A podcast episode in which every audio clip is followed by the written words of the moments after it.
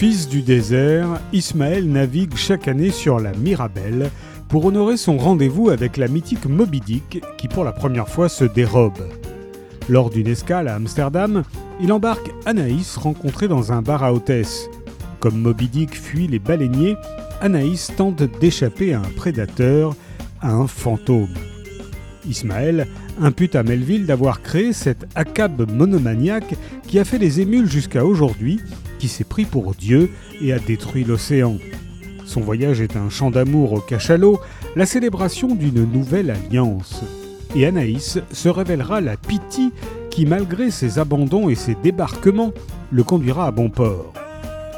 Écume de Véronique Bergen déploie trois itinéraires marins trois lignes de fuite qui s'entrechoquent et s'embrassent.